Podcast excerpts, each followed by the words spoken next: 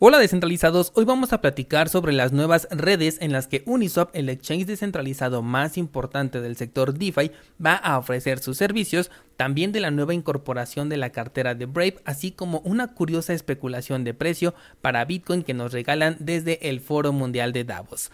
Hola de nuevo y bienvenidos a Bitcoin en español.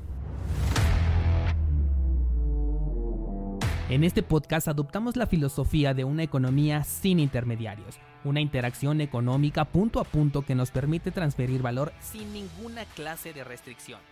Hemos cambiado las cadenas centralizadas que limitaron nuestra economía durante años por cadenas de bloques que entregan transparencia a nuestra interacción económica. Y todo gracias a Bitcoin.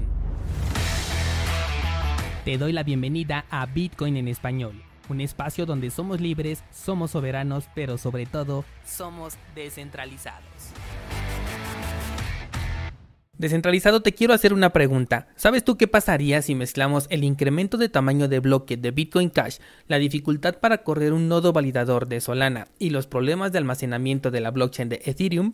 Bueno, pues el resultado de esta curiosa mezcla llevaría por nombre Algorand.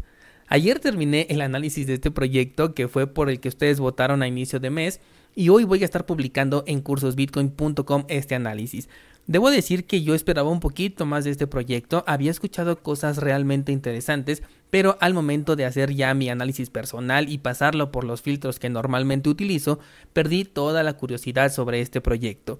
Lo que me parece interesante es que la persona que está detrás de Algorand tiene unas credenciales bastante interesantes, pero dentro del mundo cripto pues parece ser que eso no es garantía de nada.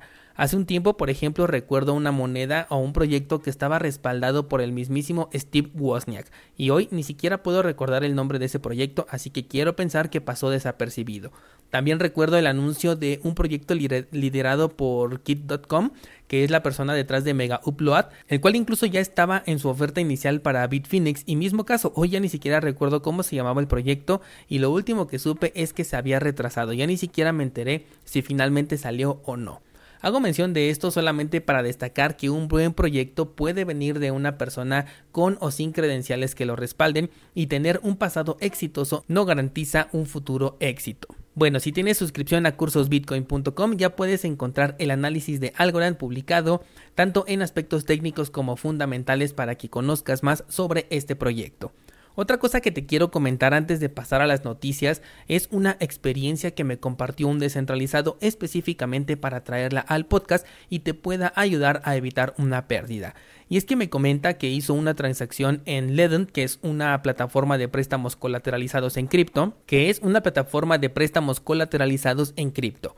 El descentralizado hizo una transacción con USDC utilizando la red de Optimism sin haber migrado antes a la red principal de Ethereum. Optimism es un rollout de segunda capa de Ethereum, sin embargo, Ledon no acepta esta red, por lo que estos fondos se perdieron ya que la empresa no se hace responsable por enviarlos a una red equivocada. He leído varios casos de este tipo a lo largo del tiempo que me he dedicado a esto. Lo más triste es que en algunos casos muy puntuales las empresas sí tienen acceso a estas criptomonedas enviadas a una red distinta, solamente hace falta que con las llaves privadas accedan a ella, pero se niegan a buscarlos y eventualmente quiero pensar que terminan usándolos cuando ya pasó un determinado tiempo.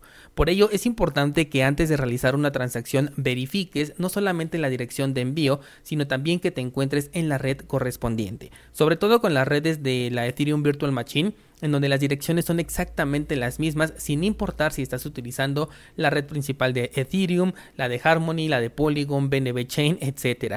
Esto, eh, por supuesto, se presta a confusiones y muchas veces termina en pérdidas. Un lamentable caso, el descentralizado lo comparte con la comunidad para ayudar a otros a que no les suceda.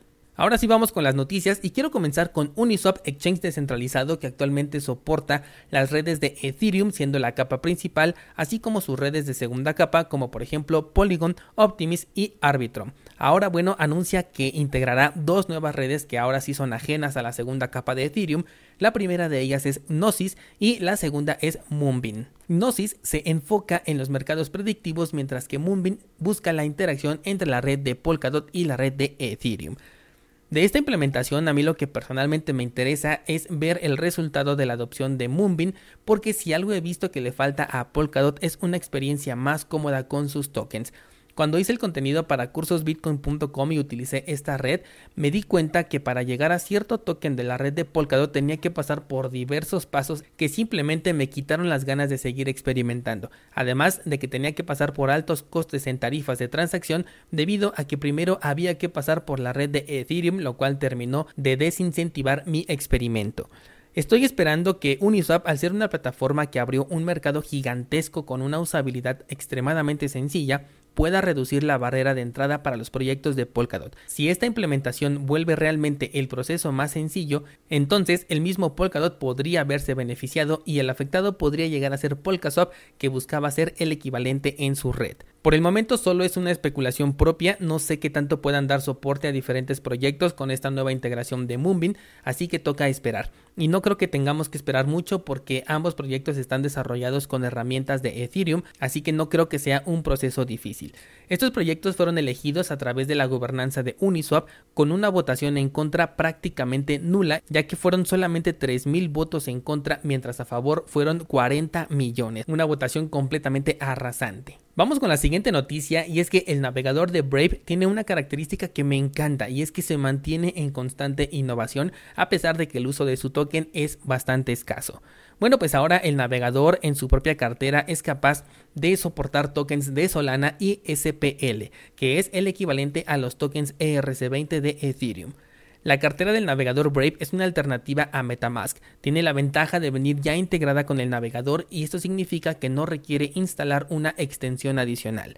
Inicialmente arrancó con la compatibilidad para los proyectos eh, que son compatibles con la Ethereum Virtual Machine y ahora agrega soporte a Solana a su cartera. Esta colaboración va más allá porque incluso próximamente se podrá utilizar el token de BAT para comprar tokens NFT en la red de Solana.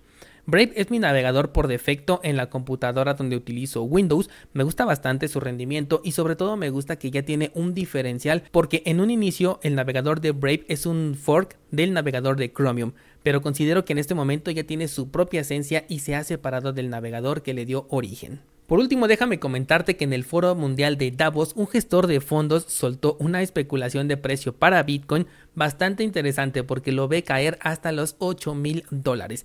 Él dice lo siguiente y cito textualmente, cuando se rompe por debajo de los 30 mil dólares de forma consistente, 8 mil dólares es el fondo definitivo. Así que creo que tenemos mucho más espacio a la baja, especialmente con la Fed siendo restrictiva. Si me voy al gráfico y me pongo a analizar este movimiento, considerando que el máximo histórico lo tenemos en este momento cerca de los 70 mil dólares, estaríamos hablando de una caída hasta los 8 mil dólares. Déjame verificar. De aproximadamente el 88%. Fíjate que no se oye nada descabellado considerando lo que ya vimos en 2017. Incluso me acabo de dar cuenta que coincide con uno de los niveles Fibonacci que te he mencionado en varias ocasiones que lo agregues y es el 0.88.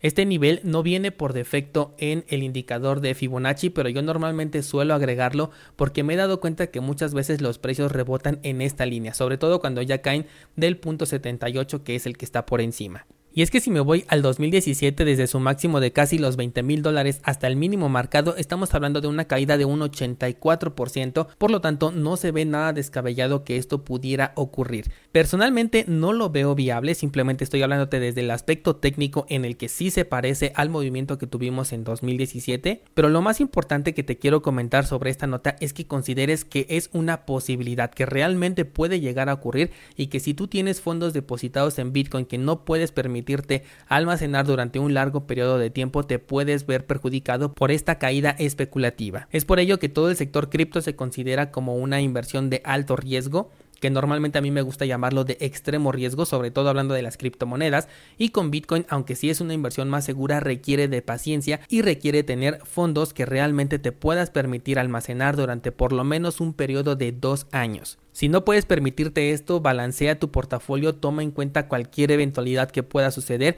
y cuál es el balance del que realmente dispones en caso de una emergencia, porque supongamos que realmente ocurre esta caída y tardamos por lo menos unos 8 o 9 meses en recuperarnos, si tuvieras que vender en ese momento por motivo de una emergencia, estarías vendiendo con una pérdida posiblemente, o en el mejor de los casos sí tendrías una ganancia, pero sería mucho menor, considerando que el precio de Bitcoin estuvo por encima de los 65 mil dólares. Así que no considero que valga la pena correr este riesgo. Es mejor tener poco balance pero que realmente te puedas permitir eh, tener almacenado durante algún tiempo a tener mucho balance pero que dependas de él en el corto plazo. Eso es lo importante que yo quiero comentarte sobre este análisis que nos están ofreciendo desde el Foro Mundial de Davos. Sabes que mi primer objetivo estaba en los 30 mil dólares, en este momento ya está cumplido y el siguiente se encuentra en los 20 mil. Si llega a ese precio, pues nuevamente toca volver a hacer un análisis ver cómo está reaccionando el mercado para saber a partir de ese punto pues cuáles son los escenarios con los que podemos especular y así realizar especulaciones paulatinas porque tampoco me gusta arriesgarme a decir va a llegar a los 100 mil de un solo golpe o se va a caer hasta los 3 Por último, te recuerdo que si tienes tokens ADA que quieras delegar, está nuestro pool 7PL, el cual puedes considerar para delegar tus tokens y obtener recompensas una vez que firmemos un nuevo bloque, así como nuestra página de minteo de tokens NFT en la red de Cardano. Ambos enlaces en las notas de este programa y recuerda que el día de hoy publico el análisis de Algorand, aspectos técnicos y fundamentales de este proyecto. Esto lo encuentras en cursosbitcoin.com. Por ahora no tengo nada más que contarte, así que hasta pronto.